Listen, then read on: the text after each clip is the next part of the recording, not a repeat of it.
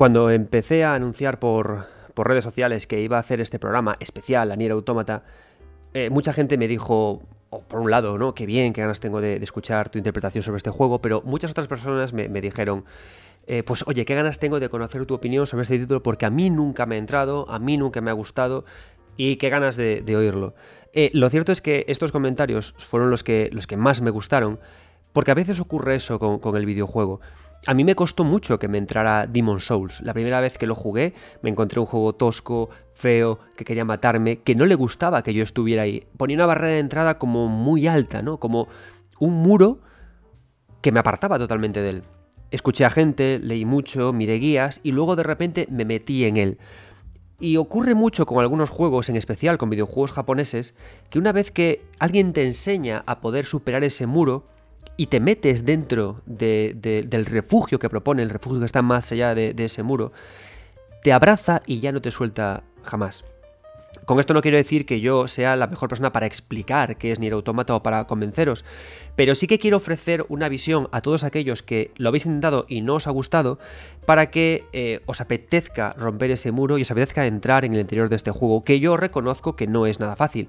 A mí me tocó analizar Nier Automata en la revista Mundo Gamers y no me entró bien al principio. Empecé a jugarlo, bueno, no sé qué. Es un juego que te obliga a repetir varias veces lo mismo, a ir muchas veces en los mismos sitios. Es un juego que frustra, que cansa, pero que cuando le dedicas el tiempo suficiente para llegar al final y cuando te esfuerzas por llegar al final y lo acabas totalmente y superas el final, de repente te das cuenta de que el videojuego tiene mucho por ofrecerte e incluso llegas a entender que estás en el videojuego, estás en este medio, investigas este medio justamente por obras como Nier Automata. Así que los que ya hayáis jugado Nier Automata y hayáis disfrutado de él, espero que este sea un bonito espacio para reencontraros con los, esos personajes que, que, todos adoramos, ¿no? Con Ichu, con Chubi, con Pascal.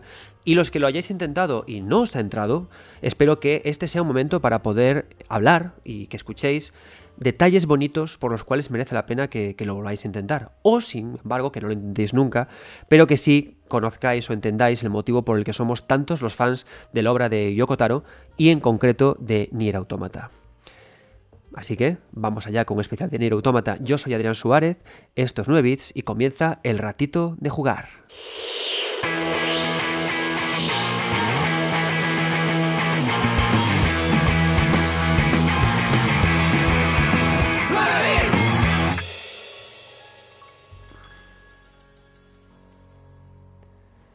Antes de entrar en la distopía de Yoko Taro, quiero agradecer a Gamelex, ya que en la octava gala de celebración del postgaming, del podcast, de los podcasts de, de videojuegos de España, eh, el jurado, tras las nominaciones del público, han decidido concederme el galardón de mejor podcaster masculino, mejor podcast individual y también he quedado como finalista en podcast revelación de, este año. Así que eh, muchísimas gracias a Gameplex, a su organizador, a Bernie, por destacar este programa en sus premios y directamente por apoyar todo lo, todo lo que se hace en este país sobre podcasting en, en español sobre videojuegos. Somos muchísimos profesionales, muchísimos aficionados los que nos sentamos día a día delante del micrófono semana a semana para hablar de esto que tenemos dentro, para sacarnos ideas y, conceptos que, que, te necesitamos exponer al mundo y es un gustazo que una asociación se reúna, invierta esfuerzos en poder eh, señalar o premiar a, a, los que entienden que son los mejores del año, ¿no? Pero con, esa, con esta celebración de los premios del Podgaming no únicamente se, se premian a, a 9 bits o a otros podcasts que también han ganado, sino a toda España, a toda la asociación, a toda la gente que hace podcast, ¿no? Porque necesitamos que haya eventos como estos que digan el podcast sobre videojuegos importa. Así que muchísimas gracias a Bernie, muchísimas, gracias a Gamelex y muchísimas gracias por estos premios que para mí significan tanto y que me dan alas para poder seguir con los ratitos de jugar que tenemos aquí.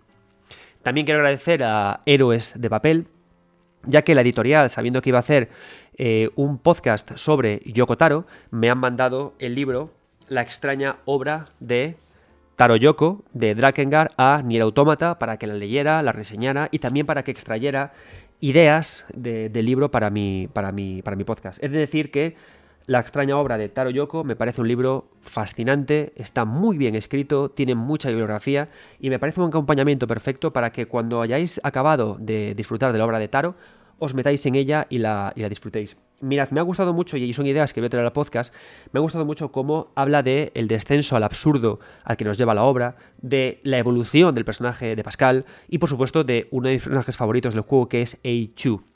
Trata muy bien todos estos términos, se mete a hacer apreciaciones eh, sobre autores de filosofía, pero sin irse por las ramas, muy centradas, muy hablando de bibliografía. Y además hace, algo muy divertido que a mí me encanta, que es concentrar todo el lore del universo de Tarot de principio al final para que podamos leerlo de forma ordenada y cronológica.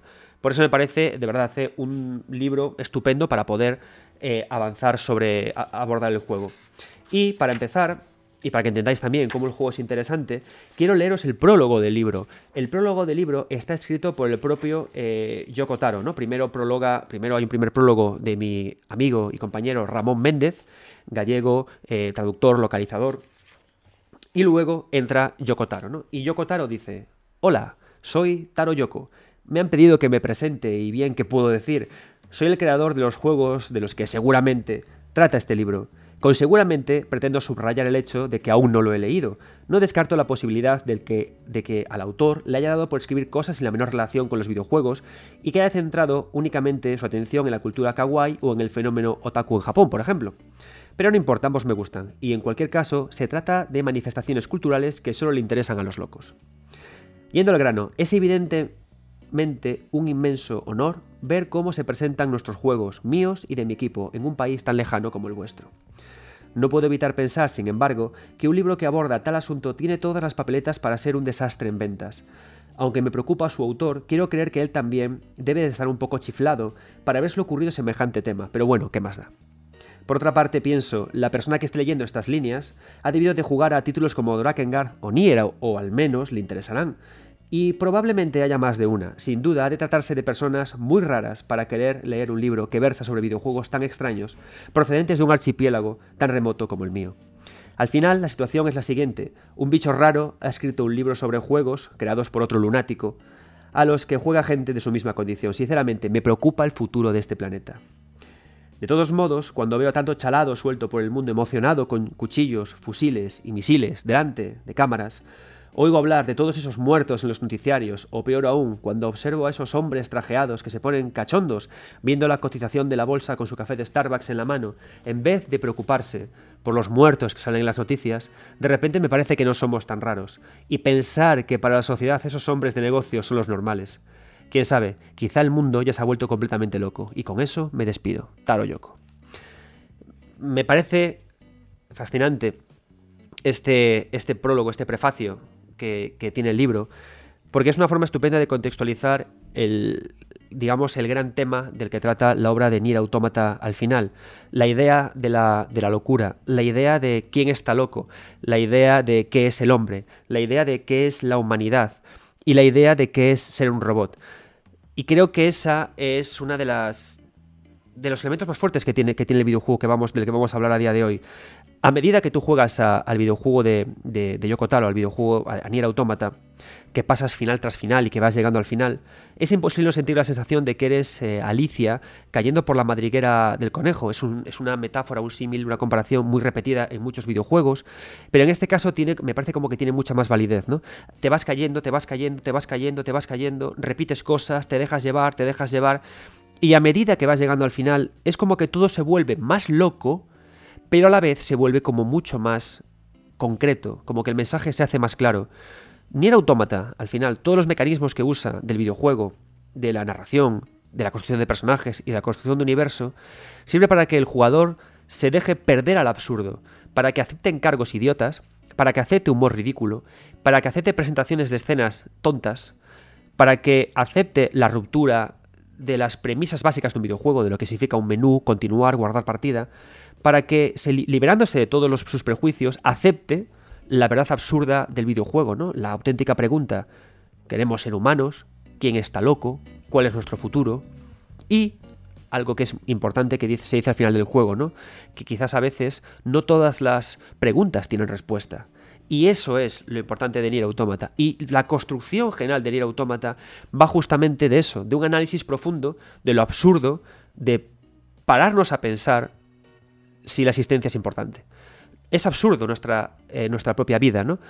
Y hace muchas comparaciones el juego eh, con todo esto, ¿no? Yo cuando estaba jugando a Nier Automata, que por cierto jugué la versión de Nier Automata en Switch, que va perfecta, es un videojuego que yo cuando estaba jugando al final lo hacía en sesiones relativamente cortas, una hora, dos horas, paraba, media hora, seguía. Me encontré a mí mismo en la ducha, mi momento de reflexión universal, y me pregunté, algo tan tonto como, ¿se pregunta una hormiga si existe? ¿O se pregunta una hormiga si es importante ella en el universo? No lo hace. ¿Por qué lo hacemos nosotros? ¿Por qué si de repente eh, nos convirtiéramos, nuestra inteligencia se traspasara a un robot y fuéramos el cuerpo de hojalata, incapaces de crecer, nos preguntaríamos de nuevo si nuestra, si nuestra existencia es importante o relevante? Pues quizás no. Entonces es un videojuego que te hace preguntarte, hacerte todas esas preguntas. Es un videojuego por eso que mola tomarse sesiones cortas y creo que es especialmente interesante además que lo hagas en portátil, porque jugando en portátil, bien sea en una Steam Deck o bien sea en Nintendo Switch, te permite jugarlo a ráfagas. Un ratito, paras, sigues, paras, sigues. Y es un título que cuando desconectas es imposible no pensar en él. Y de eso vamos a hablar hoy.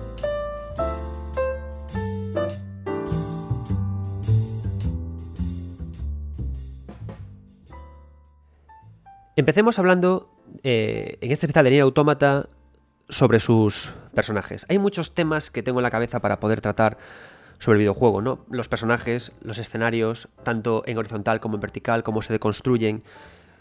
Pero creo que hay que empezar hablando de los personajes, porque al final Nier Automata es un videojuego que nos lleva a reflexiones profundas a través de la naturaleza de sus personajes. Aquí nos encontramos en el videojuego Nier Automata. Por una parte tenemos a los eh, androides de Yorha. Los androides de Yorha, que esencialmente tienen cuerpo humano, tienen una fisionomía humana, aparte una fisionomía atractiva humana, lo cual hace que todavía nos fijemos en ellos más como humanos. Hay incluso un momento muy interesante cuando estamos jugando en el juego en el que se le pregunta a Nine S que seguro que piensa que su cabeza ronda la idea de follarse a, a Chubby y estos personajes que son tan sensuales, tan atractivos, lo que hace además es que como jugadores nos fijemos más en ellos, bien sea porque pensemos son personajes extremadamente sexualizados, bien sea porque pensamos eh, que, por qué si están tan sexualizados eh, Chubby y Eichu, por qué Nine S tiene ese aspecto como de niño pequeño. Pero al dar todas estas características no podemos evitar pensar en ellos en estos términos humanos, sensuales, infantiles, provocadores, Cuesta mucho fijarse en los robots, en los androides de Yorja, como si fueran eh, robots como tales. Tenemos también a los androides de la resistencia. Y es interesante porque yo me pasé en muchas partes del juego pensando que la resistencia eran también humanos. Porque el juego va a eso. El juego todo el tiempo te está haciendo dudar de quién es un androide y quién no. Por una parte, los androides de te los presentan como gente atractiva, personas atractivas, con los cuales tú ya te olvidas rápido de que son androides y piensas que son atractivos. Y además hay una cosa muy interesante con el fenómeno fan. Lo que ha hecho la comunidad es que no ha parado de hacer cosplays todo el tiempo de estos personajes, con lo cual los humanizan todavía más de forma extradigética por fuera del juego. Y luego presentan a los de la resistencia, que la resistencia se comportan como humanos, buscan pequeños refugios, crean pequeños hogares, crean tiendas de campaña, se organizan, tienen sus más y sus menos, se, asesinan entre sí. Hay una misión que nos habla de que alguien se asesina, hay una misión que nos habla de que otra persona tiene añoranza por puntos concretos del mundo y cuesta mucho entender como que, son como humanos. ¿no? Tenemos a los, a los androides Yorja, a los que están en el campo de batalla, y, tendremos y tenemos a los androides que están en el, en búnker, en la parte superior del juego. Hay algo muy interesante entre estos dos tipos de androides. Los androides de Yorja, que están en la Tierra, llevan vendas en los ojos. Los androides que están en el búnker llevan vendas en la boca. Lo cual es un, es un elemento muy interesante porque los que están en la Tierra, su misión principal es, les piden todo el tiempo que vayan a investigar, a buscar datos, a mirar, a investigar, y el juego le tapa los ojos. Y los que están en el búnker, su misión principal es hablar, comunicar, compartir información, y les tapan la boca. Y es un juego que es súper eh, simpático porque empieza a adelantarnos algo fundamental que veremos a medida que avanzamos con el juego, que es el absurdo, ¿no? ¿Qué pasa, que si, ¿Qué pasa si miramos con la venda tapada? Que no vemos. Y con lo cual todas nuestras apreciaciones sobre el mundo que tenemos a nuestro alcance va a ser incierto, va a ser falso, va a estar cubierto por un telón. ¿Qué ocurre además si la gente que nos da consejos e información tiene la boca tapada? Que esa información será falsa, será mentirosa y tampoco podremos actuar en consecuencia bien. Y esos son los androides que manejamos al final. Gente que no es capaz de ver correctamente y personas que además son aconsejadas por personas que se tapan la boca para aconsejar.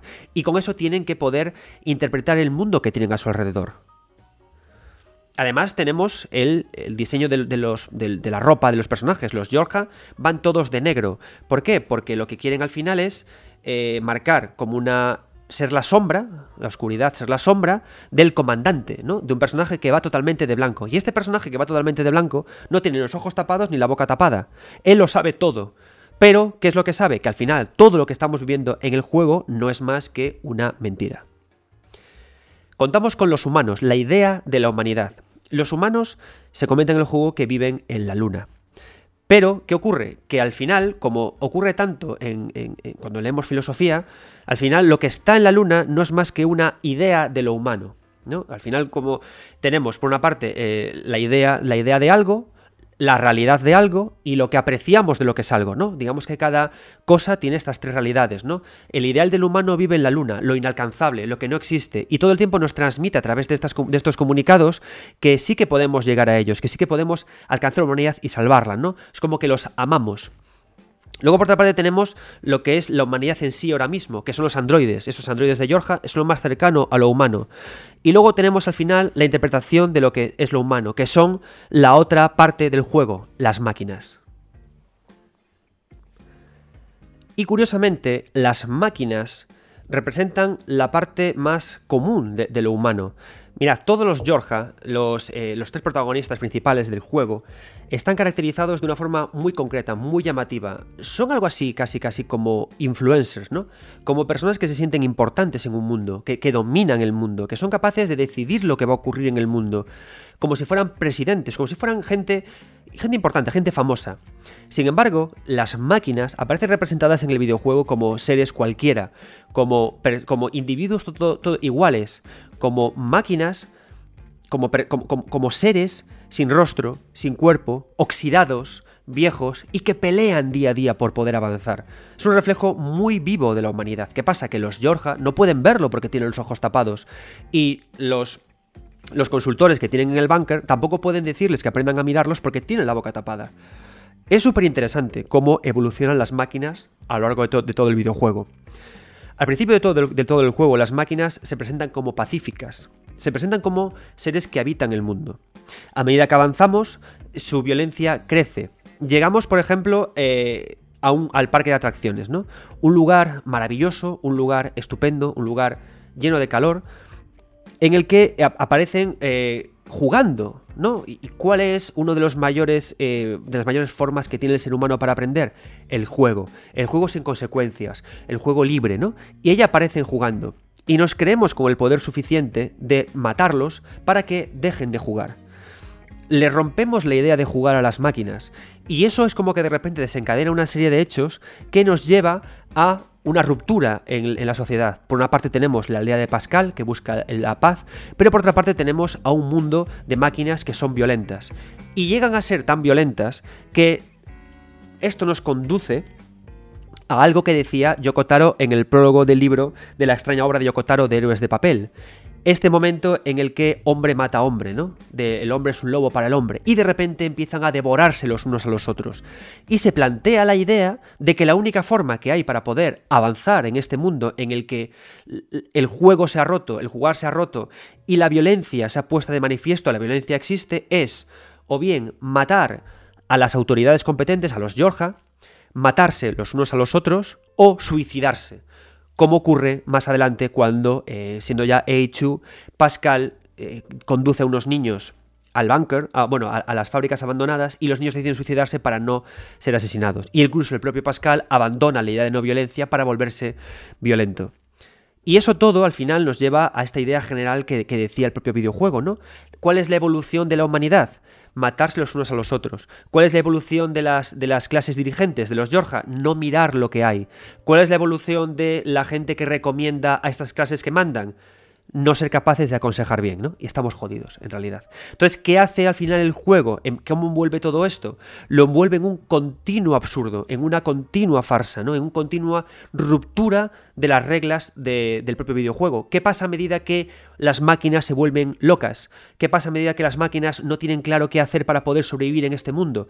¿Qué ocurre cuando tampoco las clases dirigentes se vuelven cuerdas? Que todo se rompe. El menú del juego se rompe.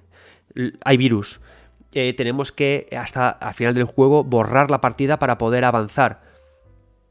Y nos aparece un gran mensaje que, que no todas las preguntas del mundo tienen respuestas, porque el propio Kotaro nos dice que no tiene sentido preguntarnos cuál es el futuro, qué es ser hombre, qué es existir, qué es lo humano, porque no hay una respuesta y la respuesta a ser humano es, parece que es la que hemos tomado en la civilización occidental, matarnos a nosotros mismos.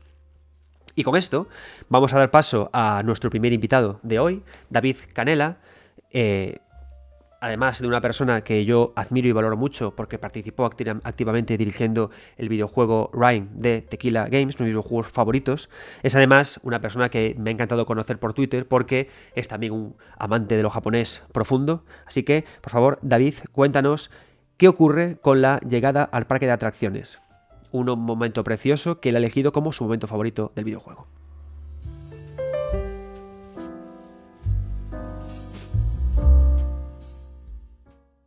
a todos, eh, soy David Canela y bueno, pues ahora que Adrián está hablando de Nier Automata, me preguntó que, bueno, preguntó de cuáles eran eh, nuestros momentos favoritos y me dijo si podía hacer un vídeo sobre él. Y bueno, mi, momento favorito, uno de los que más recuerdo en ir Automata, es la llegada a una zona que es el parque de atracciones.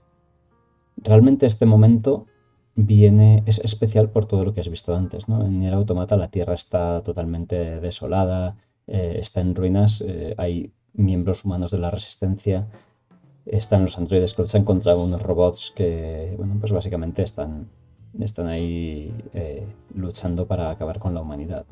Los humanos están viviendo en la luna y, los androides eh, les mandan para, para luchar contra, contra los robots que están invadiendo la Tierra. Robots que han sido enviados por los alienígenas. Y, y, todo es muy destrozado. ¿no? Antes de llegar a este sitio, pues estás básicamente por una ciudad en ruinas, vas a una zona que es un desierto, con alguna que otra ruina también por ahí pero de repente pues te mandan un mensaje y te dicen, oye, tienes, detectamos eh, señales de vida de, unos, de unos androides que, pues, han ido a esta zona y, han desaparecido. No tenemos contacto con ellos, pero sus, sus cajas negras ¿no? Eh, siguen emitiendo señal, así que tienen que estar ahí.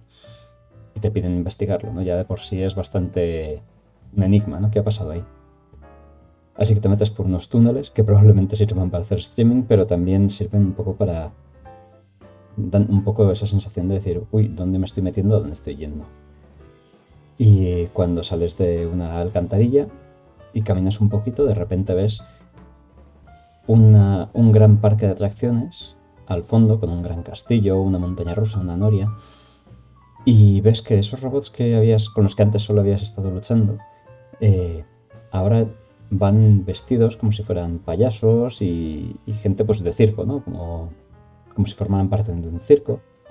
Eh, con sus pistolas eh, lanzan fuegos artificiales o lanzan confeti y lanzan globos al aire. Y es la primera vez que estos, estos personajes no te atacan nada más verte, ¿no? sino que están haciendo su vida y, van diciendo mensajes de diviértete, eh, viva y, y, y, básicamente están llevando como un mensaje de aquí se viene, aquí se viene a disfrutar. Eh, sí, estamos invadiendo la Tierra, intentando aniquilar los humanos, pero, yuhu, esto es un parque de atracciones, vamos a pasarlo bien, ¿no?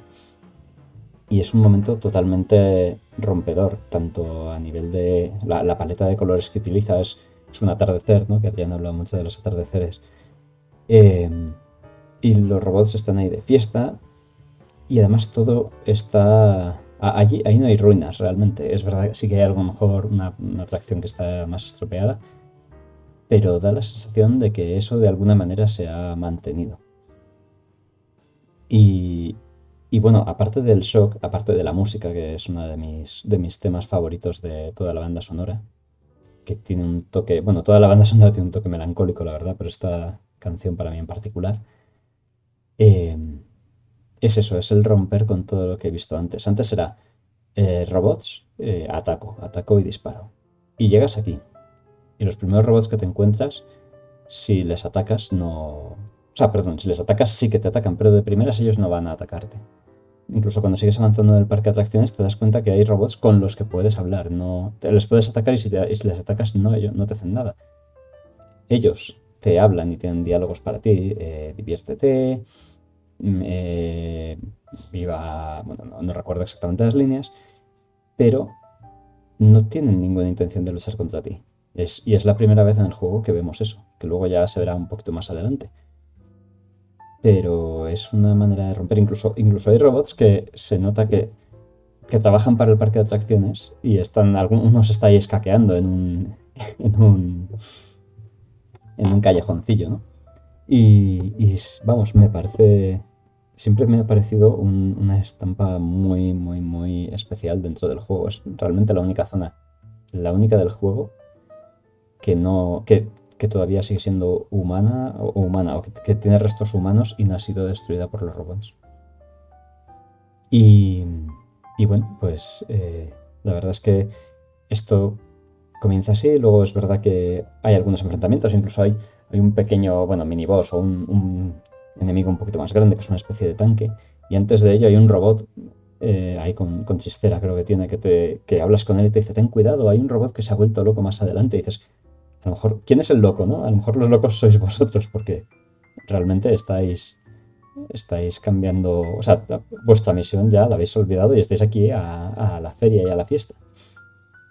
Y otro, otro punto muy interesante, o bueno, muy icónico que tiene el parque de atracciones, que hay un momento en el que te montas en una montaña rusa y, bueno, robots vienen a atacarte y tú te vas defendiendo. Y eso es el paso al jefe final, que para mí ya es el, culmen de, esta zona. El jefe final está dentro de un teatro que hay en el, en el parque de atracciones y es una cantante de ópera gigante, robot obviamente, que eh, básicamente se ha ido construyendo un cuerpo gigante con diferentes piezas, ¿no? Y entre ellas, entre esas piezas, están los androides que, tenías que ir a buscar en tu misión, que siguen ahí, eh, bueno, no sabría decir si medio vivos o no, eh, ya, ya, no parecen androides como, como los de la serie Yorja, sino que básicamente están despellejados, eso lo que da lo que sería el, el esqueleto, el, cuerpo metálico, por decirlo así.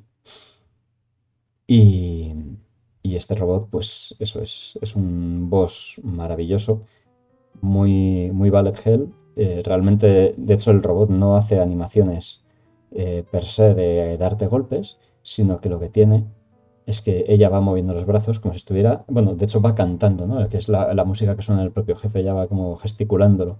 Incluso hay partes de la, de la canción del jefe que están sincronizadas con, los ataques que, ella te hacen. Súper interesante.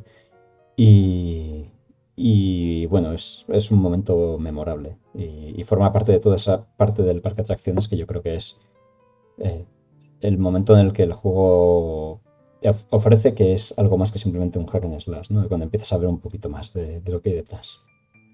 Y luego encima de ese boss eh, como ya sabréis muchos, el Nier Automata tiene algunas partes que se rejuegan con, y te dan nueva información. La historia de ese boss es, maravillosa, ¿no? Es, es básicamente una, robot, si es que tienen género los robots o no, que se ha enamorado de otro y de otro robot, pero este no le hace caso. y entonces intenta mejorar y hacerse más bella es su concepto de belleza para llamar la atención de este robot, ¿no? Como, como a veces nos pasa a los humanos. Y, es maravilloso, ¿no? Al final se acaba convirtiendo en un monstruo terrible y acaba pues igual con el corazón roto. Y, eso la desquicia y por eso, y por eso está ahí así. Así que nada, la verdad es que ya digo, toda la parte del parque de atracciones me parece súper interesante, eh, muy bonita, es de lo más bonito que tiene el juego desde mi punto de vista y, maravillosa. Y, ya digo, la primera vez que, lo vi, eh, solté un pero qué coño, bien grande. Y, me maravilló.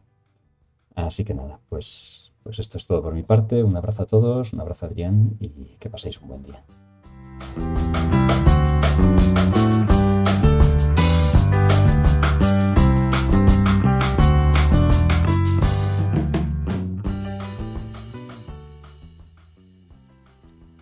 Hay algo también que es interesante en lo que son las máquinas que vemos en Nier, en Automata. Yo soy padre, pero siempre que alguien no quiere ser padre en este mundo, o, cuando te planteas la propia paternidad, es muy habitual decir, eh, pero ¿para qué vamos a traer hijos a un mundo tan destrozado como este? ¿no? Sin embargo, al principio de todo del juego, cuando avanzamos y caminamos por el desierto, encontramos en el desierto una civilización de máquinas que están reproduciendo ritos de apareamiento. Y se juntan, se fusionan entre ellas y dan a luz a Adán y Eva. Es decir, crean nueva vida, ¿no? Porque es otra respuesta que damos los propios seres humanos al mundo loco, ¿no? Creamos nueva vida con el fin de que nuestros hijos hagan de este mundo un lugar mejor. Pero ¿qué ocurre? Que nuestros hijos les estamos cargando con una responsabilidad que es imposible de, cumplir. ¿Y qué pasa? Que al final Adán y Eva, los personajes con los que estamos con los que los personajes que al final se convierten en los villanos principales del juego, estos, estos hijos de las máquinas, los hijos que están destinados a conseguir un lugar mejor, ¿qué es lo que hacen? Pues uno, uno de ellos lo que hace es que entiende que el odio es el camino y el otro se empapa de ese mismo odio porque su hermano ha muerto, ¿no?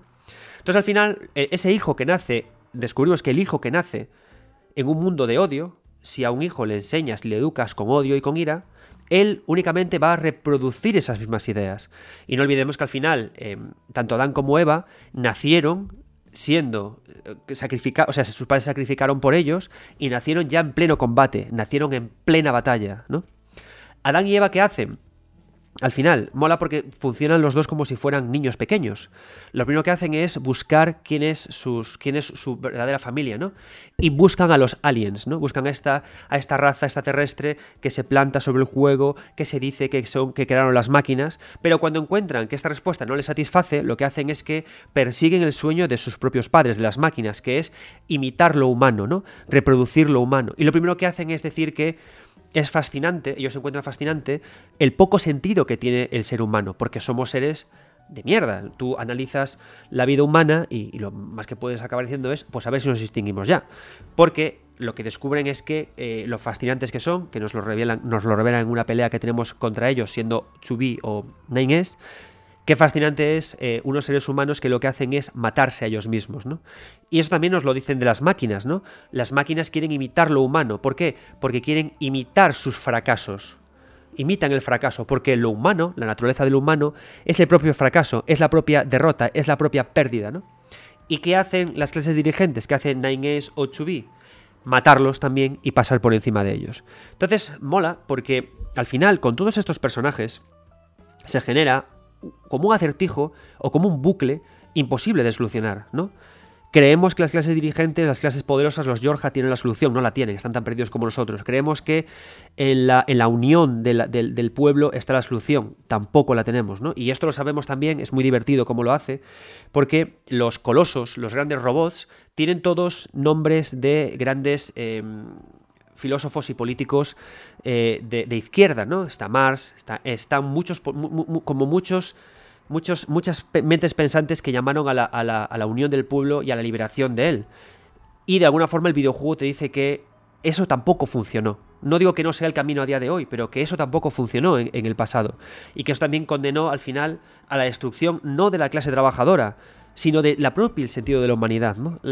Nier Automata tiene una cosa muy simpática, con respecto a la filosofía, porque al final lo humano es pensar y pensar es filosofar, ¿no? Es el propio es, lo que nos hace lo que nos hace existir. Y al final, eh, en, el propio videojuego hay guiños a Nietzsche, hay un momento en el que Pascal lee un libro, ¿no? Y, dice, ostras, Nietzsche igual estaba como una puta regadera, ¿no? Estaba loco. Eh, también aparecen estos representantes de, estos movimientos en los grandes colosos, y todos al final fracasan, todos al final mueren, ¿no? Y a mí me, siempre me ha parecido que, que Yoko Taro, más que querer eh, usar la filosofía como elemento estético, me parece como que eh, pone sobre la mesa que ni siquiera la filosofía, que ni siquiera el reflexionar, el pensar en busca de una solución, es decir, el pensar para buscar una solución, ¿no? Nos puede llevar a ninguna parte, ¿no? Porque es como que esos grandes filósofos se presentan como colosos ante nosotros, pero que también se caen y acaban hundidos en el mar. O que al final las grandes ideas de Nietzsche acaban siendo un libro viejo que, perder. Y la vida pervive con, con ello, ¿no? Que quizás lo interesante es el momento en el que se encuentra Pascal cuando está en su aldea, ¿no? ¿Qué ocurre con Pascal cuando está en su aldea? Pascal en su aldea, ¿por qué cuando llegamos a la aldea de Pascal de repente eh, sentimos paz? Porque Pascal se encuentra en un impasse. El videojuego nos dice de Nier Automata, encontrar respuestas a preguntas es un acto fútil, es un acto idiota, ¿no? Quizás el momento de mayor felicidad o de mayor tranquilidad o de mayor sosiego o de mayor eh, realidad como seres humanos es aceptar la falta de respuesta y entender la vida como esa hormiga que decía antes, ¿no? Que la hormiga no se pregunta por qué existe, sino entender la incertidumbre como parte de nuestra existencia y vivir en ese impasse en el que no aceptamos ni la paz ni la violencia, ¿no? Sino simplemente aceptamos el existir como lo que es, como tal. Y es el único momento del juego en el que hay paz, en el que, en el que los robots conviven entre sí. ¿Por qué? Porque no ambicionan nada, solo ambicionan existir, ¿no? Ambicionan quedarse quietos. Y si no, al final explotan, ¿no? Existen formas de liberarnos, formas de avanzar. Al final todo eso parece que el juego nos dice que nos condena a la absoluta destrucción, ¿no? Hay un momento muy chulo, cuando hablamos de los Georgia, y es cuando se liberan de, las vendas, ¿no? ¿Qué pasa? Todo, durante todo el juego jugamos con Nines y como Chubi con vendas en los ojos. Y en un momento determinado llegamos a Eichu. Y Eichu ya no tiene vendas en los ojos, ¿no? Eichu, ¿por qué? Al final lo que hace el juego es que cuando el, personaje se, libera de la venda, descubre, es como que tiene una iluminación y descubre la realidad, ¿no? La gran mentira que ocurre, ¿no? Que ya no existe la humanidad, que es todo parte de una mentira, incluso que no hay una, respuesta, que no hay un camino, ¿no? Eso lleva a mucha gente a la locura, a encontrar que por mucho que leamos, por mucho que investiguemos, la felicidad y la respuesta se hay en la pregunta, pero no la respuesta en sí misma porque esta no existe. Y cuando muchos de ellos llegan a la respuesta o intentan tocarla y descubren que no hay respuesta, cuando se quitan la venda, enloquecen, ¿no? La solución de Ichu, ¿cuál es? Querer acabar con todo. La solución de Nine es que es cuando se quita la venda, lo mismo, condenarse a la locura, ¿no?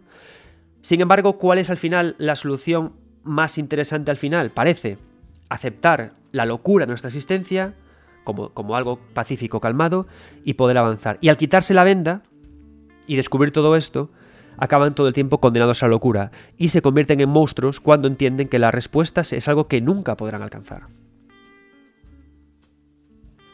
Y esto nos lleva a la segunda invitada de esta velada, a Neriko, que nos va a hablar de lo mucho que le gusta la, aldea de Pascal y de justamente la idea del el color del videojuego, la idea del diseño de personajes y de por qué el juego no quiere que nos sintamos acogidos en él.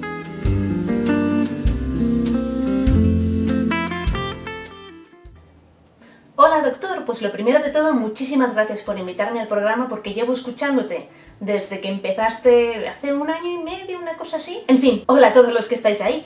Para los que no me conozcáis, soy Cristina, también me podéis encontrar como Nerico en redes sociales, eh, y trabajo como artista de marketing y artista conceptual complementaria en una empresa llamada Future Lab, que está en Reino Unido, eh, probablemente nos suenen, aunque lleven como 18 años haciendo videojuegos, porque es lo que tienen los indies, que hasta que no dan un zambombazo no se les conoce, pero si os hablo de Power Wash Simulator, que es un juego que está en Game Pass, igual eso sí que os suena un poquito.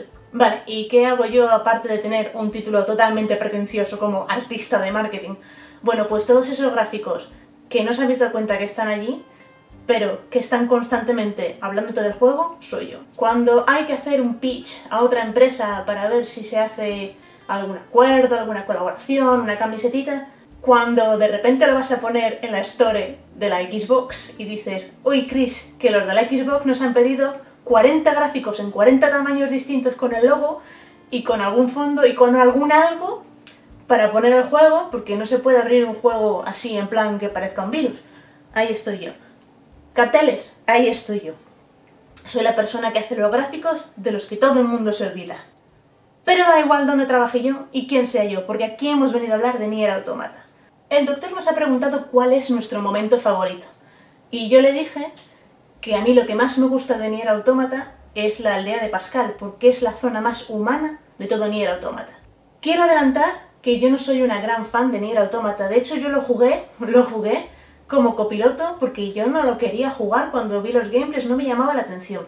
Y aún así, la aldea de Pascal está en mi cabecita como sitio referencial eh, en general, para todo, para siempre. Cuando hago game jams, cuando tengo que hacer ilustraciones, siempre, siempre, siempre, siempre acaba volviendo. ¿Por qué? ¿Qué tiene ese sitio?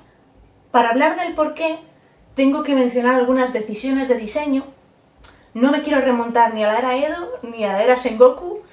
Voy a intentar ser breve, espero que merezca la pena y por favor, mm, doctor, córtalo si te parece que soy una pesada, no pasa nada. El juego tiene como protagonista a un androide llamado Chubi, que se puede leer cuando lo lees un par de veces rápido, Chubi, Chubi, to be, que quiere decir, en inglés, querer ser. Constantemente te están diciendo que eres un androide, pero tú ves al personaje totalmente humano. De hecho, de una manera muy inteligente y a mi punto de vista, que puede ser mi paranoia mental total, ¿eh? Tomaron una decisión súper acertada a la hora de hacer el diseño y es que le taparon los ojos al androide. Si esto fuera el mundo real, Chubi nos daría un Uncanny Valley que te mueres. ¿Qué es el Uncanny Valley? Es cuando algo parece realista, que, que parece que es real, pero no lo acaba de ser. Y te da como mucha grima, pero mucha. Los robots estos japoneses de niñas monas nos dan un Uncanny Valley que flipas a todo el mundo y normalmente el problema está en los ojos. De hecho, lo podréis notar también en las AI. ¿AI? Sí, AI. Inteligencia artificial. IAS. Lo podéis notar también en las imágenes hechas por las IAS porque están como muy bien pintadas pero les falta el alma. Y normalmente todo ese alma, toda esa personalidad viene de los ojos, que como digo yo puede ser cosa mía, esta paja mental, ¿eh? Entonces tenemos a este androide, que se nos olvida que es un androide en un mundo totalmente inhóspito. Si puedo os voy a poner una paleta de colores a los que estáis en YouTube. Todo es de colores desaturados, ocres, azules, que normalmente el azul es un color muy bucólico, muy bonito, todos en esa franja que vais a ver desaturada. Todo está, de hecho, Chubi, que tiene unos colores súper contrastados en el pelo y en el vestido, o sea que son blanco y negro, que es lo mayor contraste que puedes tener, le han puesto una patina ocre por encima en los efectos de luz de tal, que lo, lo carcome. Todo es inhóspito, no quieren que tú seas bienvenido allí. Y yo creo que es el motivo principal por el que tenía recelo al juego antes de empezar a jugarlo. De esto probablemente os hable el doctor, mucho mejor que yo. Pero cuando vas andando por una ciudad y miras hacia arriba, ves los edificios en nuestro mundo real. Cuando vas andando por un bosque y miras arriba, ves los árboles. Incluso cuando vas andando por un pueblo, siempre ves repisas y pajaritos. Aquí te sientes un poco como un ratoncito en el campo del desierto. Todo es enorme, todo es más grande que tú, todo es enorme, todo es inhóspito, todo es de colores apagados. Tú no eres bienvenido allí. De hecho, hay un momento en el que hay un campamento humano, esto lo he revisitado yo antes de hacer el vídeo, porque no quería meter la pata y pensar, oh, esto quizás solamente que lo he recordado yo así. No, amigos, lo he revisado y hay unos NPCs allí que son lo más muppet que te puedes echar a la cara. Están sentados como si eso fuera un campamento posguerra, cada uno en una esquina, muy pocos hablan entre ellos, tienen unas animaciones secas y rancias, a más no poder, están hechos a desgana, tienen todos cara de pan. Y, pues, pues eso, están ahí puestos un poco pues como para que parezca que siga habiendo personas en el mundo, pero eso parece Tatooine en Star Wars. Los que no sepáis cuál es Tatooine, es el planeta este desierto en el que vive Luke. Ahí no hay nada y los que están podían no estar y nos daba a todos igual. De hecho, nos da mucho la impresión de que el mundo en algún momento estuvo, estuvo verde, estuvo poblado porque hay hierba, pero la pátina marrón y los edificios y el óxido te hace pensar que eso se lo ha comido el, ser humano en algún momento y se ha muerto todo ello solo. Hay amigos, y en el momento en el que tú ya estás saturado de campos abiertos, que parece que no llegas nunca al final, que te da esta pereza, y dices, tú quieras allí, por este camino en el que no hay nada, solamente hay robots malvados que te quieren pegar. Pues allí, en ese momento en el que tú estás cansado de que no haya vida, justo en ese momento que está medido, está medido, qué cabrito, qué bien medido está, te meten en el bosque. con la gente de Pascal. Y es un sitio súper acogedor. Es de las primeras veces en las que cambia la paleta de color. No porque esté menos apagada, sino por la. sino porque deja de haber tanto tono gris y marrón. Y empieza a ser todo mucho más verde y azul, que aunque apagues los colores con verde y azul, siguen estando mucho más vivos que el resto de la paleta del juego. Empieza a haber árboles por encima tuyo, que eso siempre es muy acogedor. Y los robots, estos malvados con los que te habías estado pegando durante todo el juego, eh, de repente están allí de cháchara chicharachera entre ellos, tienen lacitos en la cabeza y, son, tienen mucha más vida que la gente de Tatooine que te has encontrado antes. Es un momento de decir, ¿qué está pasando aquí? Un momento. La música también cobra como mucho espíritu porque es un juego que normalmente no tiene letra. Hay un par de canciones que sí, pero por lo general no tiene letra. Y es eh, como un caldero de agua en la cara, es decir, ¿qué está pasando? Un momentito, ¿qué está pasando aquí? Y a mí me parece súper inspirador. Pero de hecho no se queda solamente en esto, sino que te das cuenta de que es el primer momento en el que la naturaleza ha crecido y el humano, o en este caso el robot, ha sabido convivir con ella. Y lo que ha hecho ha sido poner por encima del árbol, sin dañarlo, porque es muy fácil hacer un agujero al árbol, poner tu estructura allí y que se muera y se seque. No, han dejado crecer al árbol, han dejado crecer a las plantas y han puesto por encima con mucho cuidado la estructura en la que viven, que de hecho es una estructura mucho más amigable y cercana que el resto del pueblo. Esto de nuevo os lo puede contar mucho mejor el doctor, que para eso tiene una carrera. Pero las casitas están muy juntitas las unas con las otras, eh, son robots, no les hacen falta cosas. Y aún así tienen como cajitas en las que van guardando cositas. Tienen ropa tendida. O sea, los robots tienen ropa tendida. No la tienen las personas de Tatooine y la tienen los robots. Que me parece maravilloso. Tienen banderitas, están allí, pues creo que hay alguno que está así como bailando y cantando también. Están hablando de sus movidas. Y a mí me pareció un momento de decir, por fin hay gente viva en este juego. Y entonces me tuve que dar un parón a mí misma y decir, esto no es gente. Estos son los robots los que están vivos.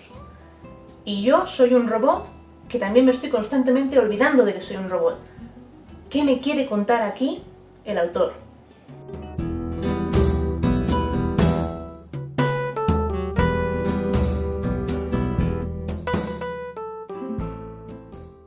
Muchas gracias, Nerico Cristina, por explicarnos tu trabajo. ¿No os parece que hay como mucha opacidad todavía en todos estos roles que se hacen en torno al videojuego. A mí me encanta cuando me explican este tipo de trabajos, ¿no? que a veces parece que los únicos trabajos que hay es diseñador o director, pero hay un gran ecosistema de trabajos en torno al videojuego y en trabajos tan interesantes como los de Nerico. ¿no? Si tuviera yo que decir uno de mis momentos más bonitos que tiene el videojuego, tiene que ver también con sus personajes. ¿no? Me parece increíble cómo están construidos los personajes y tiene que ver en concreto con la idea del rey del bosque. Em, no, es nadie, no, se escapa a nadie al final que Yoko Taro, tanto como Hitaka Miyazaki, son fans absolutos de el gran Fumito Ueda. Y cuando llegas al bosque y al castillo que está en el bosque, es fácil ver esa, esa, esa afición, ¿no?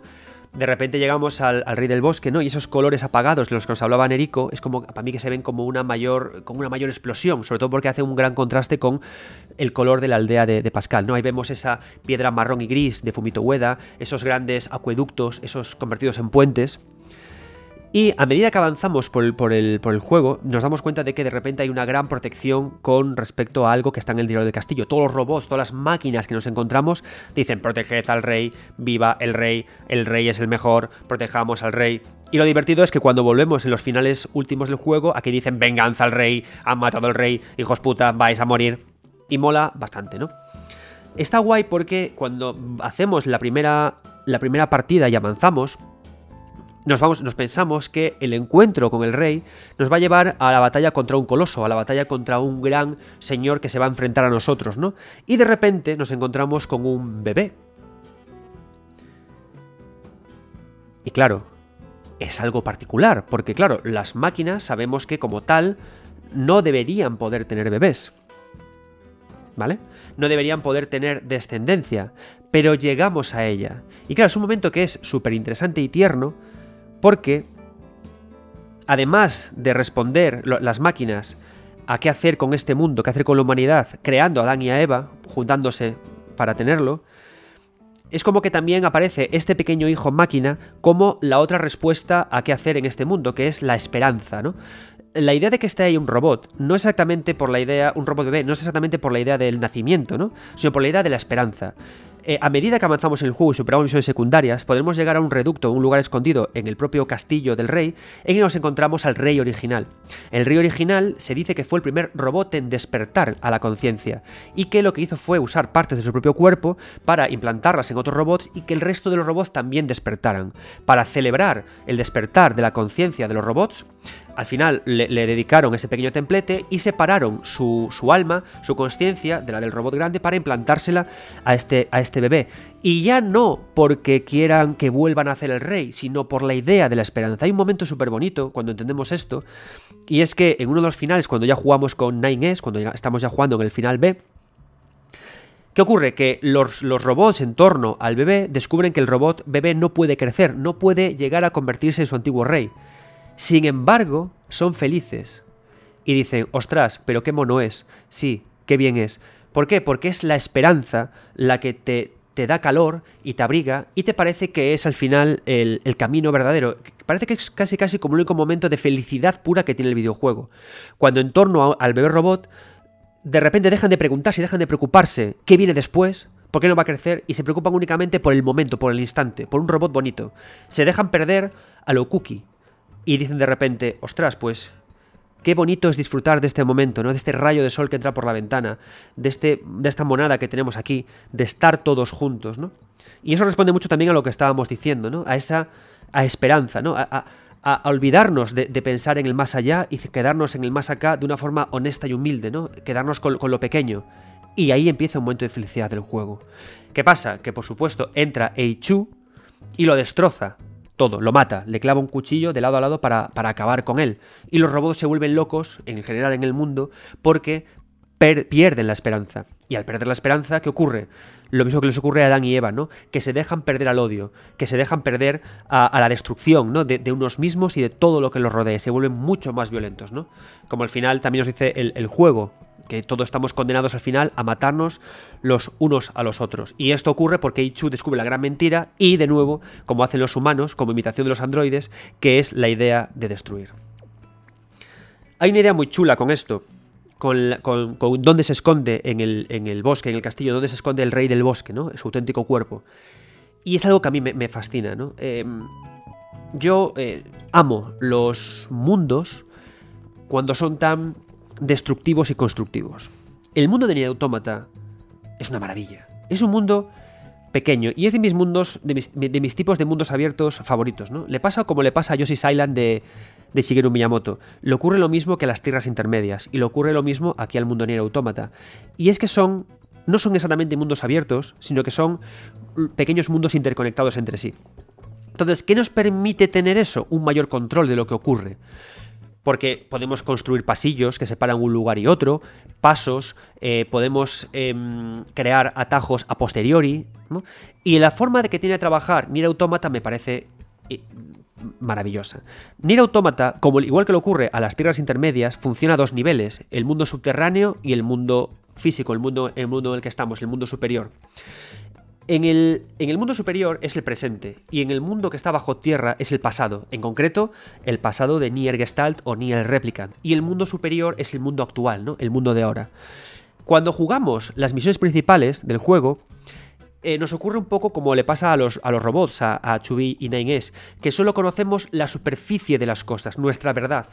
Y en ella avanzamos y en ella transitamos. Al principio del juego lo vemos porque tanto Chubby como Nines se repiten una y otra vez que las máquinas no pueden tener sentimientos. Se repiten una y otra vez que el, humano ideal, ese que vive en la luna, ese ideal al que nunca alcanzaremos, puede existir. Porque ese humano ideal, por el que lucha la humanidad, ese gloria a la humanidad, no es el humano, no somos tú y yo, no es el ideal humano. El ideal humano que es en sí un dios. Es un dios es alguien bueno, alguien que no pelea. Es el, también es el tipo de humano al que aspiran las máquinas cuando quieren convertirse en dioses. Cuando dicen nos convertiremos en dioses, se refieren justamente a ese humano ideal, ¿no? A ese humano, a ese casi dios cristiano, a, ese, a ese ideal, ¿no? Y todo el tiempo se repiten una y otra vez esto, una y otra vez esto, ¿no? Y avanzan, y avanzan, y avanzan, avanzan. hay una conexión súper interesante entre las zonas de Nier Automata, ¿no? Tenemos, por una parte, la primera campiña que conecta con la fábrica esta, y luego esta misma campiña conecta con la aldea de Pascal, ¿no? Y la gracia es que la propia aldea de Pascal es como el super porque la aldea, de Pascal conecta a la vez con el parque de atracciones, con la zona lúdica del ser humano, conecta, conecta también con el castillo, que es la zona bucólica, la zona de la fantasía, y a la vez conecta con la zona central del juego, ¿no? La zona de batalla, la zona de tránsito. A medida que avanzamos en el juego, el mundo va rompiéndose. Y cuando se rompe, lo que hace es que gana profundidad, gana hacia abajo. Es decir, es como que si el mundo en sí de Nier Automata tuviera la intención de ser una mentira, de revelarse como mentira. Y del mismo modo que el juego persigue que Naine se quite la venda de los ojos, descubra que Chubi, su compañera, en realidad existe para matarlo de forma indefinida, porque es una unidad exterminadora, y él ha de quitarse los ojos para verlo, es como que el mundo tiene que romperse para entender que la pregunta de quiénes somos los hombres es que somos exterminadores de nosotros mismos, de pisarnos los unos a los otros, ¿no? Y de repente el mundo se abre y, y, hay una primera brecha en el centro del mundo, en su corazón, en ese lugar en el que, por el que pasamos tantas veces. Y hay una primera brecha. ¿Y a dónde llegamos? Llegamos a, la zona en la que eh, están los aliens, a la zona en la que Adán y Eva buscan el origen de, de los humanos, ¿no? Y peleamos contra ellos y nos tenemos que y nos tenemos que escapar. Y empezamos a encontrar como una primera parte de verdad, ¿no? Una primera parte como de, de falsedad, ¿no? De artificio, ¿no? La idea de los aliens que estaban, que estaban ahí, la idea de Adán y Eva, que están buscando también ellos la propia naturaleza en el corazón de todo. Pero lo gracioso de todo esto es que es aquí cuando empiezan a abrirse las misiones secundarias del mundo. ¿Y qué pasa? Que en todos los lugares del mundo de juego aparecen ascensores que nos llevan hacia abajo, hacia zonas profundas y que nos permiten disfrutar y descubrir todo lo que ha pasado. o, por lo menos tener pequeñas pinceladas de todo lo que ha ocurrido. ¿no? En el parque de atracciones, una zona fantástica en la que nuestro queridísimo Canela nos habló como una zona súper atractiva, de juego, de ludo, eh, mola porque el parque de atracciones nos conduce a una zona, a un pasillo lineal en la que acaba terminado por un montón de televisiones amontonadas, ¿no? Recordando ese pasado, ¿no? Recordando ese pasado de televisiones, de pantallas, el pasado presente nuestro, ¿no? De mirar todo el tiempo a las pantallas. Y mola porque eh, el juego te plantea un estrato superior actual de juego, de cómo el juego al final mata a la propia pantalla, a la propia televisión, ¿no? De cómo jugar es más interesante que ver la televisión, o parece eso la idea que nos está, nos está explicando. Y de hecho una visión secundaria en la que esas televisiones aparecen custodiadas, precedidas y protegidas por un montón de robots zombies que se comportan como zombies y que tenemos que matar. Y luego, ¿qué pasa? Que jugamos con ese contraste, ¿no? Si nos vamos también a la zona del, desierto, al fondo de todo, hay también una, un ascensor que desciende. Y en ese ascensor nos encontramos a una serie de personas que llevan máscaras, ¿no? Y nos hablan de una civilización pasada que representaban, imitaban lo humano con máscaras. ¿Qué es lo divertido además de todo esto? Que si avanzamos mucho más en el juego y empezamos a entender las misiones de, de Popola y Débola y su periplo por el desierto, empezamos a comprender además cómo el desierto nos habla del, pasado humano más, más, conocido por nosotros, ¿no? Esa civilización, ese, ese quienes éramos, ¿no? Y por todo el periplo que tuvieron que hacer estos, estos androides destinados a proteger a los últimos androides del proyecto Gestalt. Y si comprendemos esto y luego vemos cómo los androides intentan ponerse una cara, intentan ponerse una máscara para explicarnos cómo los seres humanos, sabiendo que somos exterminadores de lo humano en nuestro interior, nos ponemos máscaras para parecer majos y disimular, ¿no? Entonces, al profundizar en lo más hondo del desierto, nos encontramos con esta sociedad que nos habla de ello, ¿no? Y que nos pide superar pruebas por divertimento, por placer, por la violencia. Pero, por supuesto, em, uno de los lugares más interesantes de todo el videojuego en lo que respecta a lo profundo ocurre en el centro comercial. Si nos encontramos a Emil, a uno de los antiguos habitantes, antiguos personajes de Nier Gestalt, y aceptamos su misión, ocurrirá algo que nos va a contar eh, David un compañero de Twitter, antiguo youtuber, me gustaban mucho sus trabajos, y que he tenido que traer aquí porque yo aprendí también a apreciar mucho Nier a golpe de leer en Twitter los continuos mimos y piropos que le hacía. Tanto David como Ángel Martínez, de Mesonsol, un estupendo podcast de, de videojuegos. Ambos nos van a explicar, primero David y luego, y luego Ángel Martín, nos van a explicar la magia de lo que ocurre cuando nos metemos en el ascensor del centro comercial. Adelante y muchas gracias a los dos.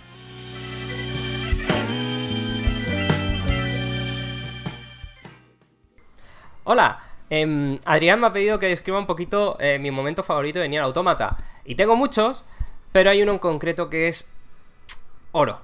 Em, básicamente, eh, cuando jugáis a Nier Automata, hay un personaje que aparece en un momento que es Emil, que es esta cara blanca mm, grande que está en una especie de furgoneta, coche extraño.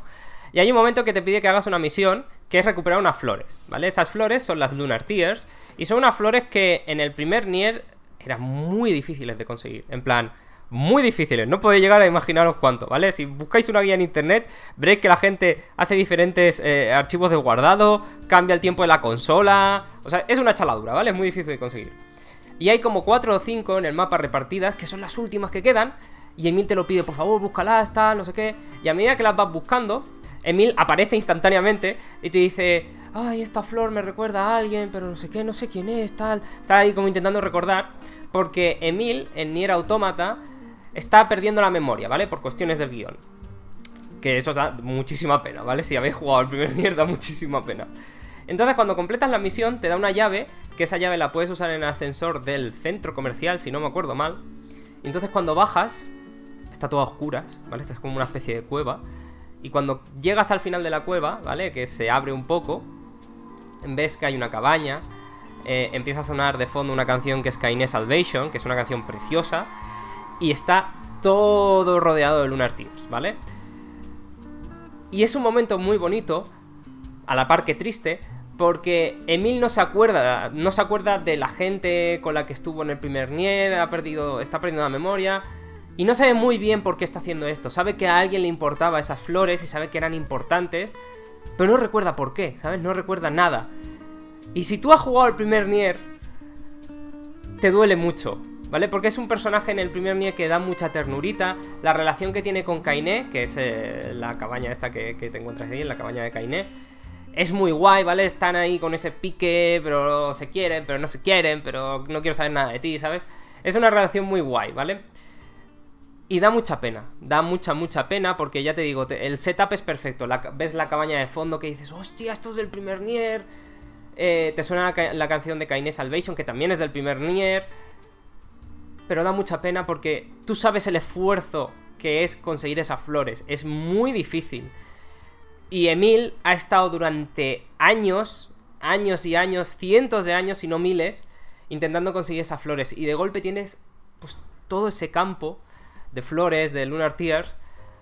Y es muy, o sea, es muy bonito, pero a veces es muy triste, porque sabes por qué lo está haciendo, pero él no lo sabe. Y en el fondo estás como queriendo, queriendo decírselo, pero no puedes, no puedes porque no vas a ver de quién estás hablando. Y ese momento, ese momento es oro.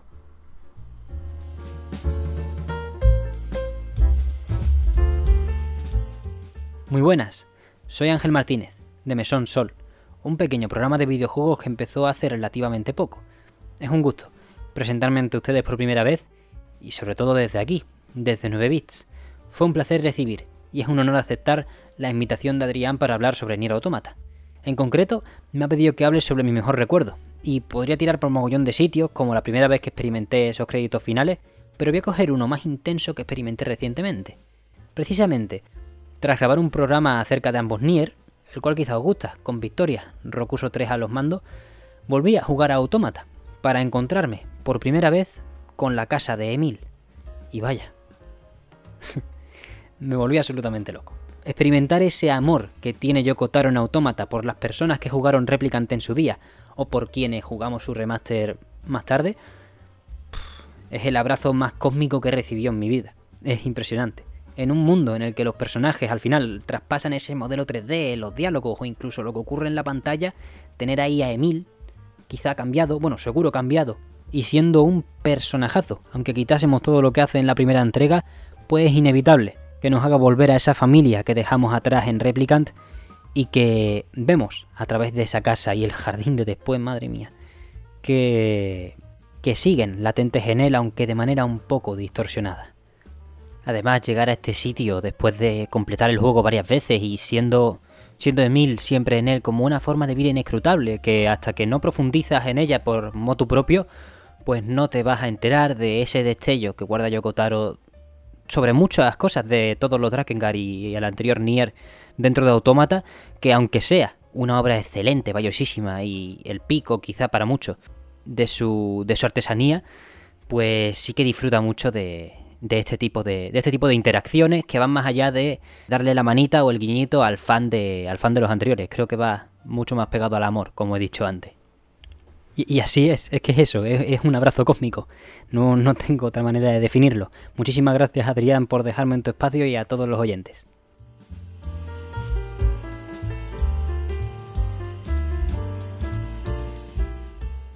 Muchas gracias, David. Muchas gracias, Ángel preciosa, creo, la reflexión, ¿no? Y incluso la presencia de Emil como este personaje que, que se olvida.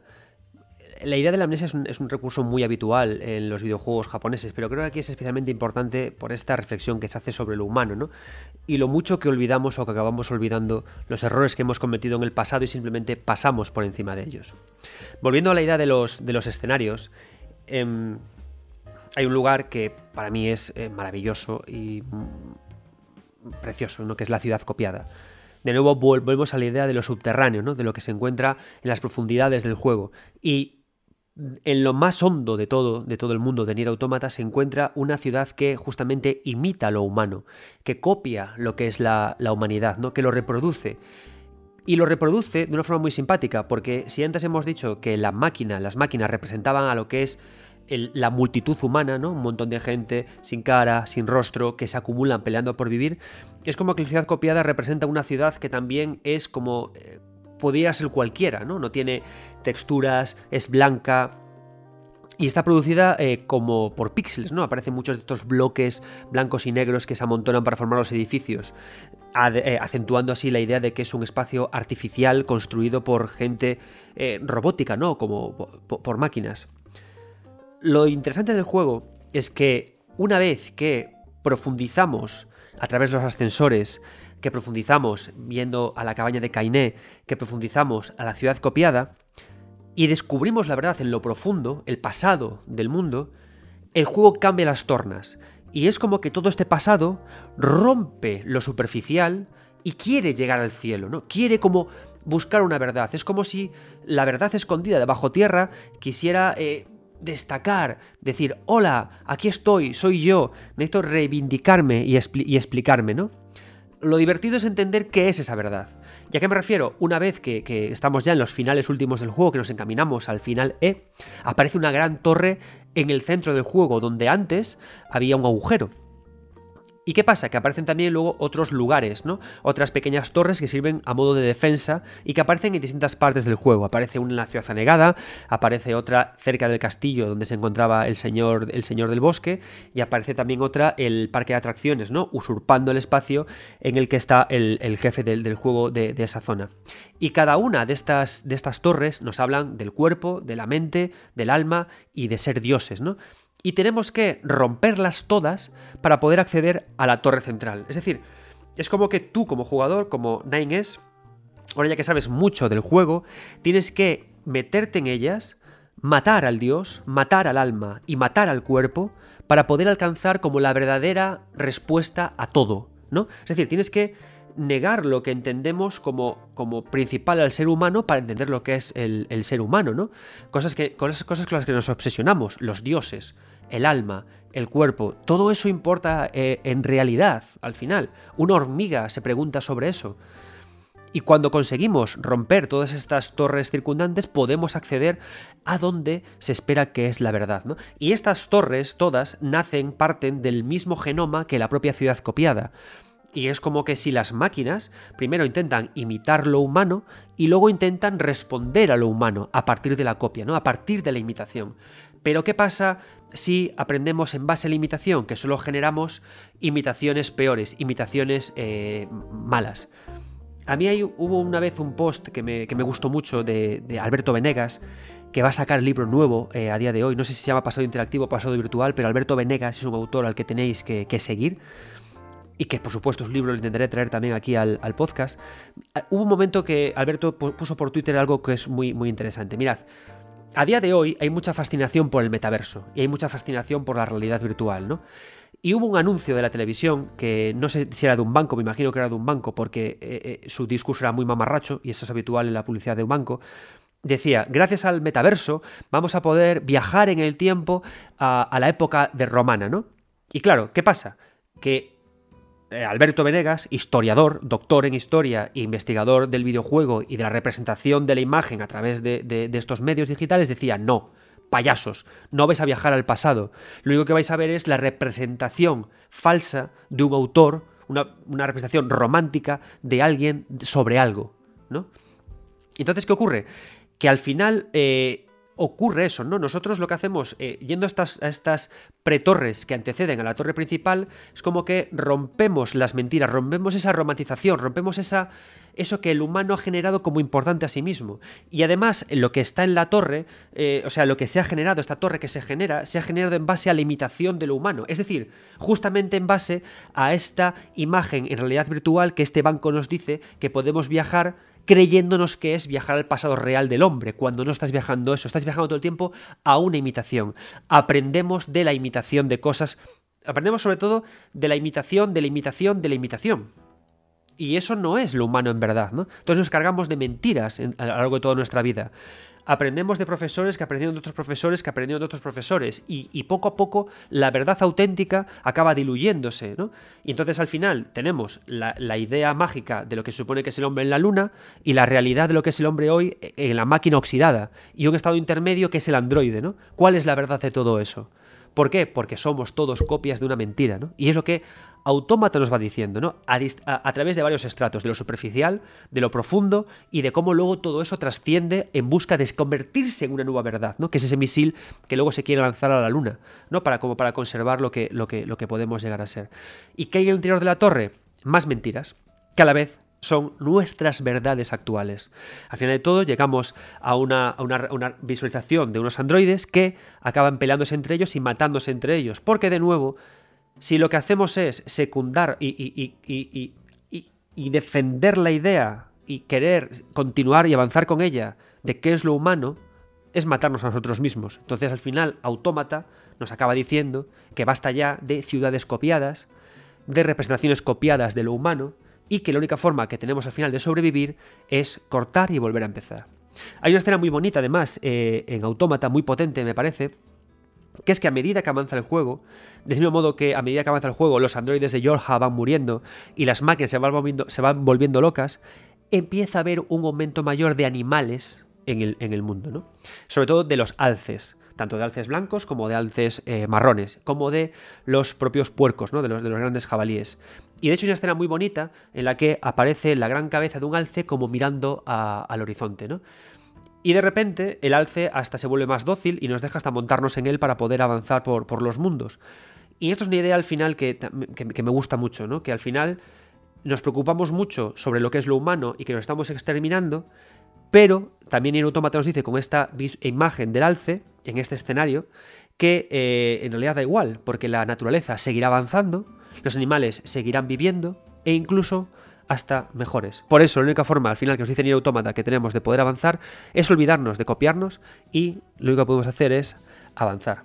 Y la idea de ser Dios es que es, al final, ser ese humano ideal al que nunca podemos llegar, ese humano que vive en la luna, ¿no? Ese, ese Dios al que nunca podemos llegar a ser.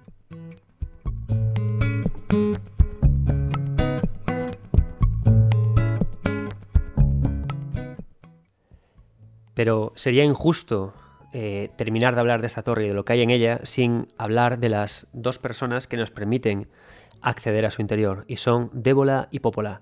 Y para que nos hablen de ella, he invitado a Esfera, eh, un youtuber y también tiene un podcast. Os recomiendo que lo busquéis en YouTube a través de La Gran Bola y, ha conseguido ya sus primeros 50 suscriptores, así que muchísimas felicidades y dadle mucho apoyo. Y Esfera, por favor, por favor háblanos de Débola y Popola y lo que significan para el videojuego y para ti.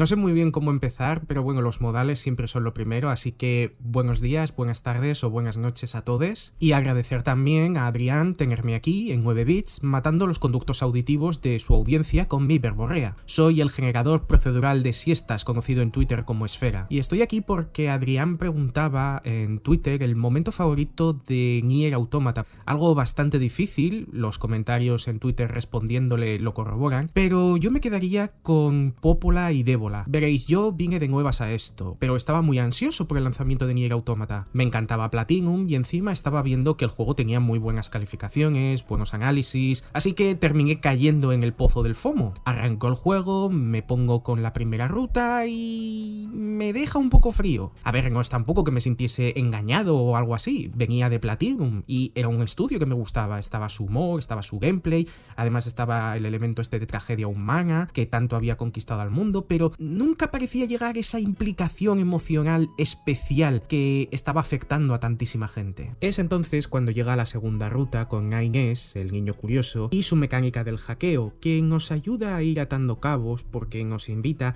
a estar hackeando todo el rato como si esto fuera una aventura gráfica en la que tenemos que ir toqueteando todo, lo que pasa es que normalmente detrás de cada cosa que toquemos habrá un cabo nuevo. De ahí, por ejemplo, esa fascinación del fandom hace unos meses con el incidente de la iglesia, obra de unos modders. Bueno, eso y también, que vaya por delante, que al bueno de Yokotaro le gusta el rollo transmedia, porque cuando te pones a excavar en todo este universo, ves que hay desde obras de teatro, eh, novelas, eh, mangas derivados de algún juego, lore incluso que dicen en un concierto, o sea, hay de todo aquí. Claro, echando la vista atrás, con todo esto entendido, pensé que el hackeo replicaba el efecto de la segunda parte de Replicant comprendiendo a las sombras. Y sí, digo replicar porque mi compromiso con la comedia es fuerte aún sin tener gracia. El caso es que tanto a nivel de lore como a nivel narrativo, 9S y 2B están unidos. Si la parte de 2B nos da un conflicto falso, pero nos da un conflicto con el que empatizar con los personajes y luego la segunda parte nos da un contexto real a todo lo que se cuece detrás de las bambalinas, es la tercera donde Taro va clavando puñales con todo, incluidas Débola y Pópola. Estas desde el principio siempre me llamaron la atención pese a estar ahí en un rincón en el campamento. Muchas personas que entramos en Autómata no teníamos conocimiento previo de lo que había pasado en Replicant, así que solo sabíamos eso, que eran dos que estaban ahí apartadas. Por las conversaciones en el campamento de la Resistencia sabíamos que eran parias y con mucha culpa sobre sus hombros. Una culpa, de hecho, que es programada por los acontecimientos de Nier Replicant. Tras estos, todos los sucesivos modelos de Ébola y Popola poseen esa culpa grabada en sus chips, algo muy humano. Existen muchos casos de abusos psicológicos que provienen de esa culpabilización a la víctima, victim blaming que lo llaman los anglosajones. Un mecanismo de defensa programado también en el ser humano, pues la sociedad nos alecciona siempre con aquello de haz esto y estarás en el lado correcto. Si no lo haces, es culpa tuya lo que te pase. Desesperado, buscas algún tipo de control sobre la situación. Y si lo encuentras en forma de justificación, en forma de lógica, ya tienes una herramienta con la que fustigarte. De ello, de hecho, se aprovechan muchas personas tóxicas, de ahí que muchas veces la víctima sea tanto o más cuestionada que el propio agresor. De esto hemos visto ejemplos a patadas por redes sociales con las típicas preguntitas de por qué vestía de esa manera, por qué seguía haciendo caso a aquella persona, por qué no buscaba ayuda, qué le impulsó a actuar de esa manera, etcétera, etcétera, etcétera.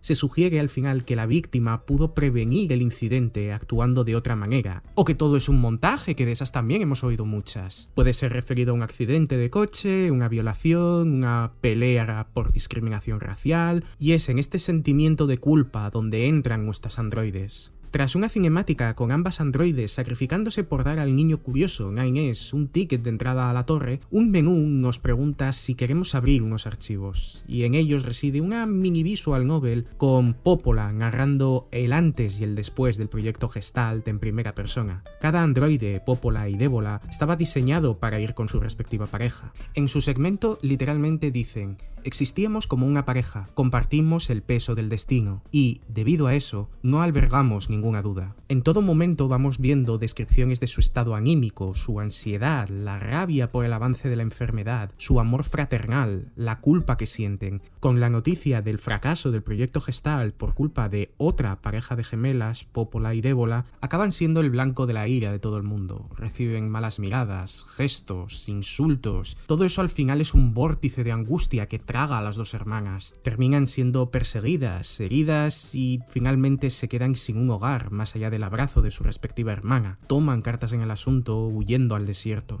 Al verse maltratadas y por más que aguanten ven que la cosa no cambia, deciden tomar cartas en el asunto al final, porque el acoso nunca se tiene que aguantar, siempre se tiene que actuar contra él. En el caso de las hermanas, pues no tenían otra alternativa nada más que huir. Su relato con texto al final acaba en el mismo desierto, con un fraternal abrazo entre ellas, buscando mantener cuanto calor pudieran darse. Encima, Yokotaro nos mete posibles opciones en todos estos segmentos que vamos viendo de la vida de Débola y Pópola, para que podamos escoger y tengamos un mínimo grado de implicación en todo esto. Grado de implicación, por cierto, que se va por la ventana en cuanto acaba el relato, porque nos aseguran que toda esa motividad, toda esa culpa, como ya he dicho antes, fue un montaje. Eso que ellas creían que sentían, al final todo eso que las carcome, aquello que las llevó a sacrificarse por Nines, todo fue programado, no existía en realidad, no tenían por qué sentirse así. Encima, no contento con ello, resulta que Taro clava un puñal más cuando pasamos delante de estas dos pobres chicas, siendo esta vez A2.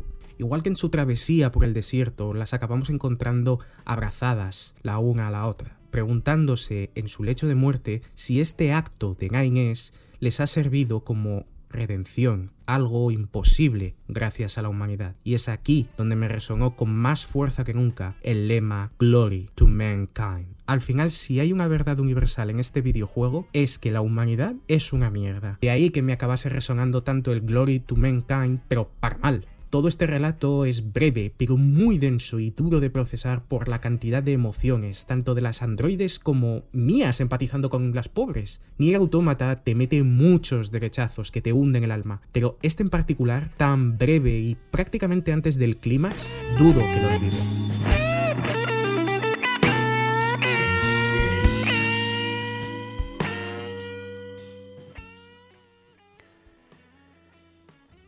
Como vemos, Nier Automata trabaja mucho con los estratos.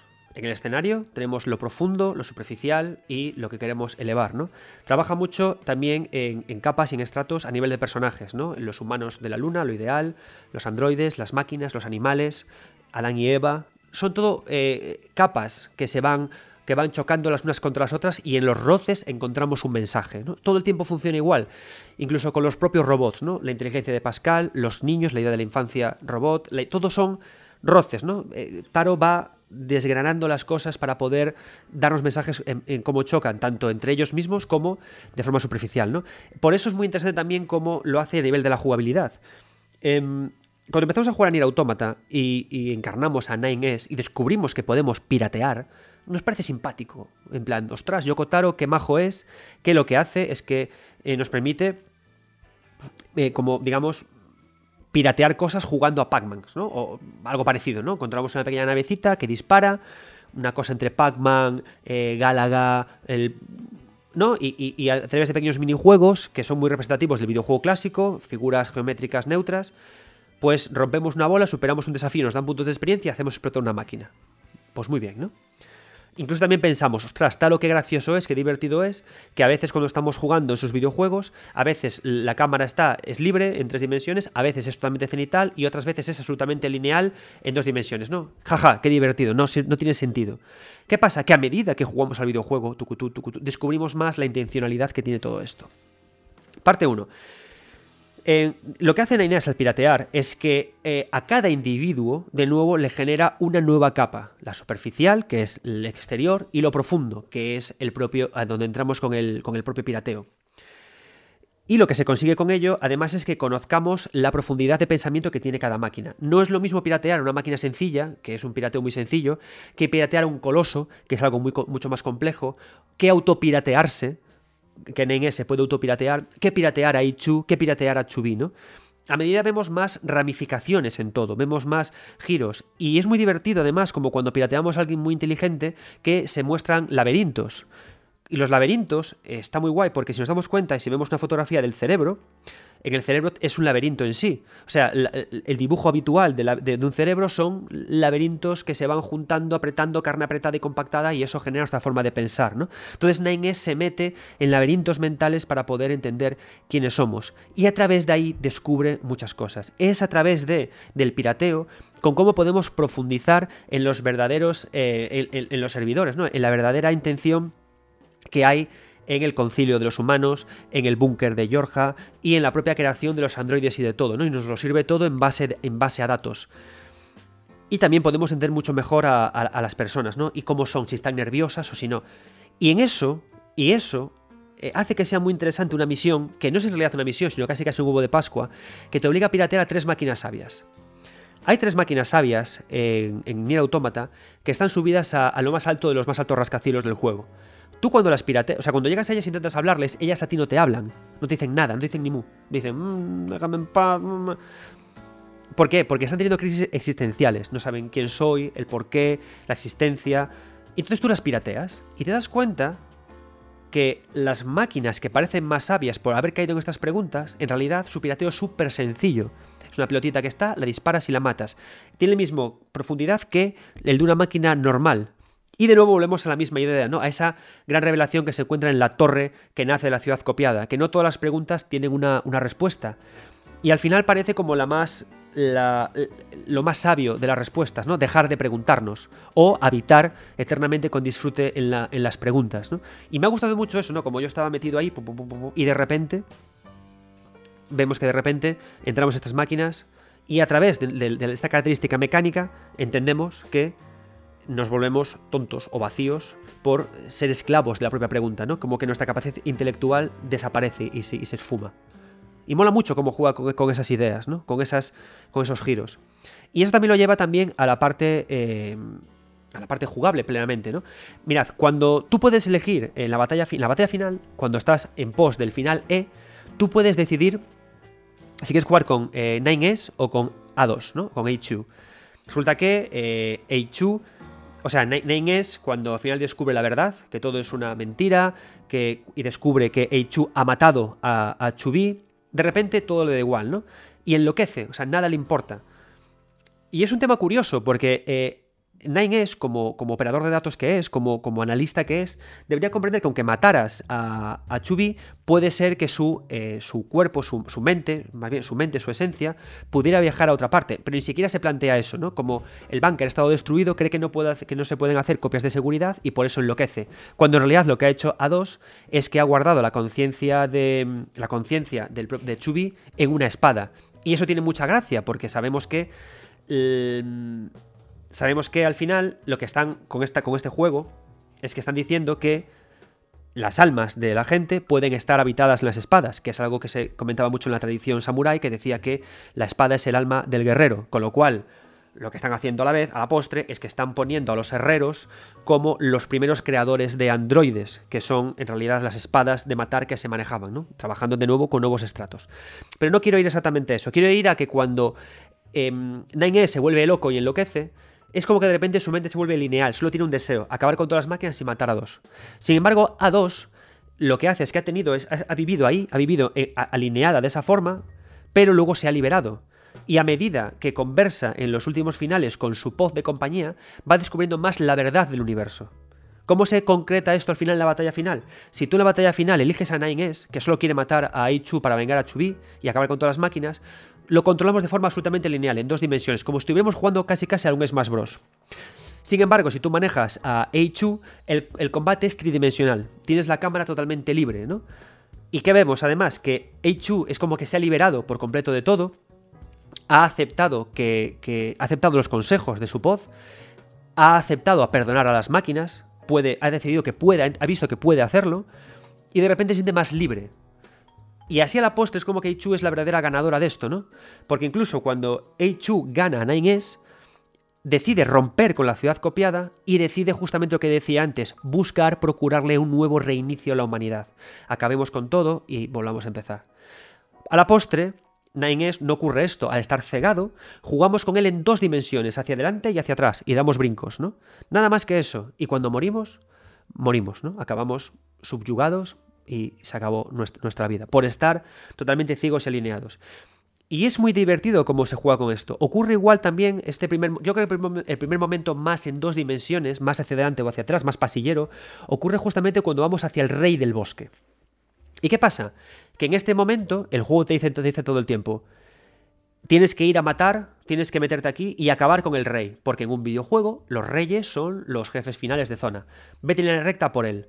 Y el juego te lleva en línea recta, tucutú, tucutú, tucutú. Y cuando ves al bebé y el bebé muere, acaba en línea recta y el juego te dice, haz un salto. Y tú saltas por la ventana y de repente el mundo vuelve a ser en tres dimensiones, ¿no?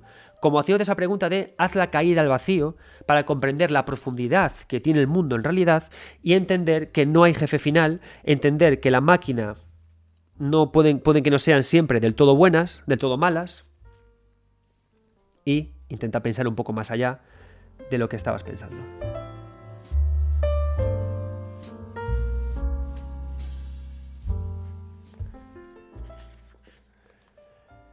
Para continuar con nuestro programa, que ya nos estamos acercando al final, espero que os esté encantando este programa, que os esté dando que pensar, ¿no? Incluso también la oportunidad de volver a revisitar el juego, a, ver si lo que yo estoy comentando es cierto o no, os interesa, o pensáis de forma, de forma diferente, ¿no? Las ideas de los escenarios, de cómo se construyen y se destruyen de los personajes. Eh, me gustaría, eh, como estamos acercándonos al final, leer un extracto de la extraña obra de Taro Yoko, de Draken Garani Automata, la página 222 y que me gusta especialmente este, este extracto porque creo que representa también el tono, ¿no? El tono del general de la obra. Dice, la pérdida de sentido y el despertar de lo absurdo. Leo.